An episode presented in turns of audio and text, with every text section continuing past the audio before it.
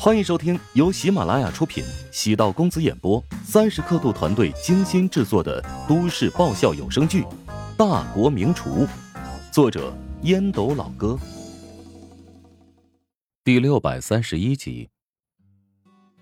王明给乔治承诺，最多一周时间会将初稿整理出来，争取在半个月之内完成样书，递交给相关部门审核。确认无误之后，我们便可以申请书号、印刷、制定宣传方式以及书城铺货。最迟一个半月，便能让这本书面向全国发布。辛苦王老师了。哎呀，你撰写的菜谱风格很轻松，如果配上图的话，更有可读性。不过啊，需要将每道菜制作出来，并拍成照片，工作量大，耗时长，有些麻烦。但乔治赞成这个想法。行，我会在一周之内将照片发给你。王明愣住了，三百多道菜一周内交出来，有些不切实际。每道菜都是创新菜，没有图库，必须要亲自做出来，然后一张一张的拍。王明为乔治设身处地的考虑，三百多道菜也不需要都有照片，能有五六十张就不错了。啊，我尽量提供多一点吧。乔治笑了笑，对其他人而言或许有难度，但对乔治而言并不是难事儿。自己有专业的摄影师周冲以及专业的 P 图师丁禅，让沈贤好好招待王明。乔治返回办公室，将菜谱需要的食材写下来，发给了批发市场的老板，让他提前备好货，等明天自己去菜场验完货就可以操作了。孕妇的食谱味道并不需要和月子餐或者哺乳期的食谱一样，要求清淡，注意营养均衡以及一些忌口的食物，故而将孕期菜谱掺杂在食堂的菜谱当中，给顾客堂食也没有太大的问题。接下来这几天，直大食堂的顾客实在是太幸运了。有幸能享受孕妇一般顶级至尊豪华待遇。经过一周的准备，乔治终于完成了对王明的承诺，将三百张照片打包发给了王明。上传花费了很长时间，下载同样花费很长时间。看到一张张效果极佳的照片，王明整个人都懵了，想起了乔治有一个团队，也就释然。应该是团队的厨师们帮他赶工，否则根本不可能这么快就提供所有的素材。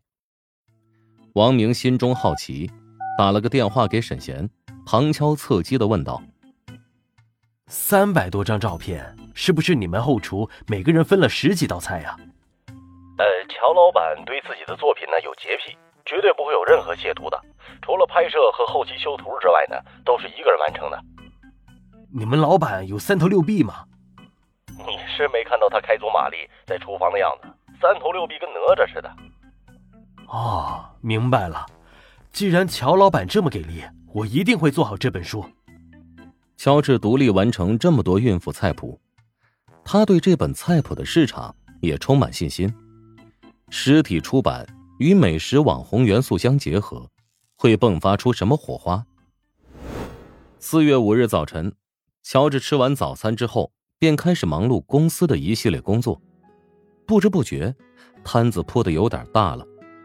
每天各种各样的账务，还有乱七八糟的报表，同时还有一系列的短视频拍摄计划，以及战略规划部那边时不时会报上来的潜在食堂调研报告。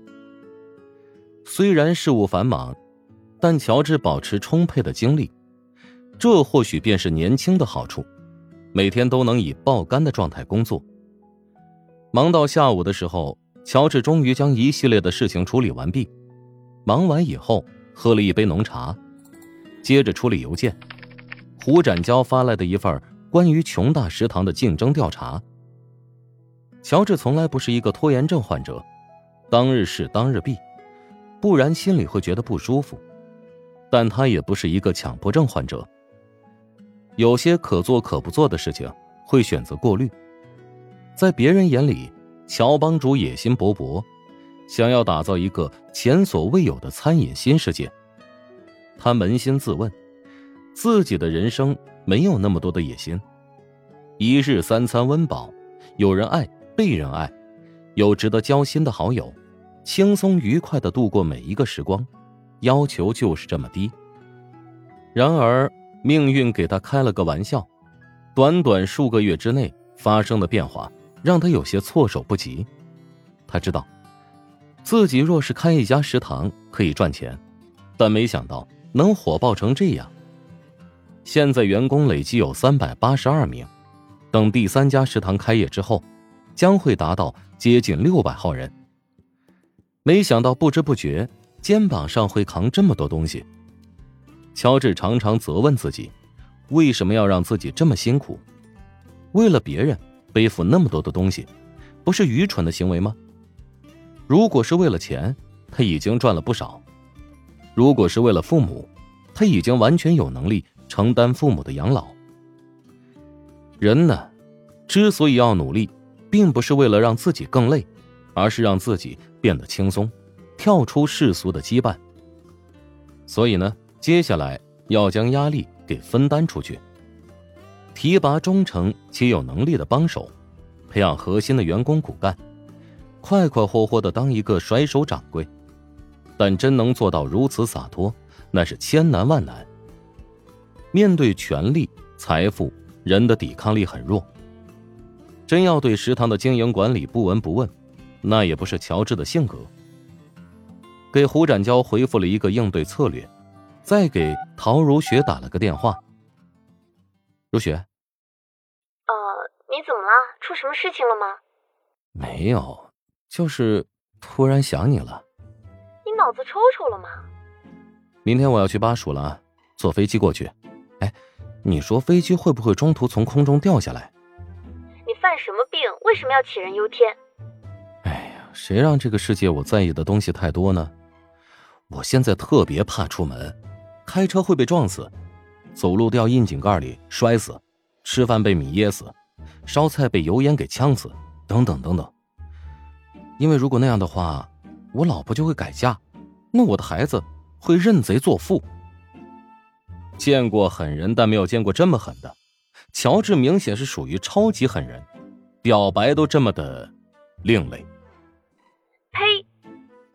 呸！陶如雪被乔治自我诅咒式的深情告白弄得哭笑不得。你呀，安心去吧，你的运气那么好，随便唱首歌都能火遍全国。何况呢，好人不长命，坏人一千年。你是后者，没那么容易与这个世界说再见的。哎，就喜欢你对我这种毫无理由的信任。我呢，没那么悲观了，还得继续坏下去。啊？你跟我说这么多，不会是因为要去拍节目跟穆小见面，还怕我吃醋吧？陶如雪有所警觉。本集播讲完毕，感谢您的收听。如果喜欢本书，请订阅并关注主播。喜马拉雅铁三角将为你带来更多精彩内容。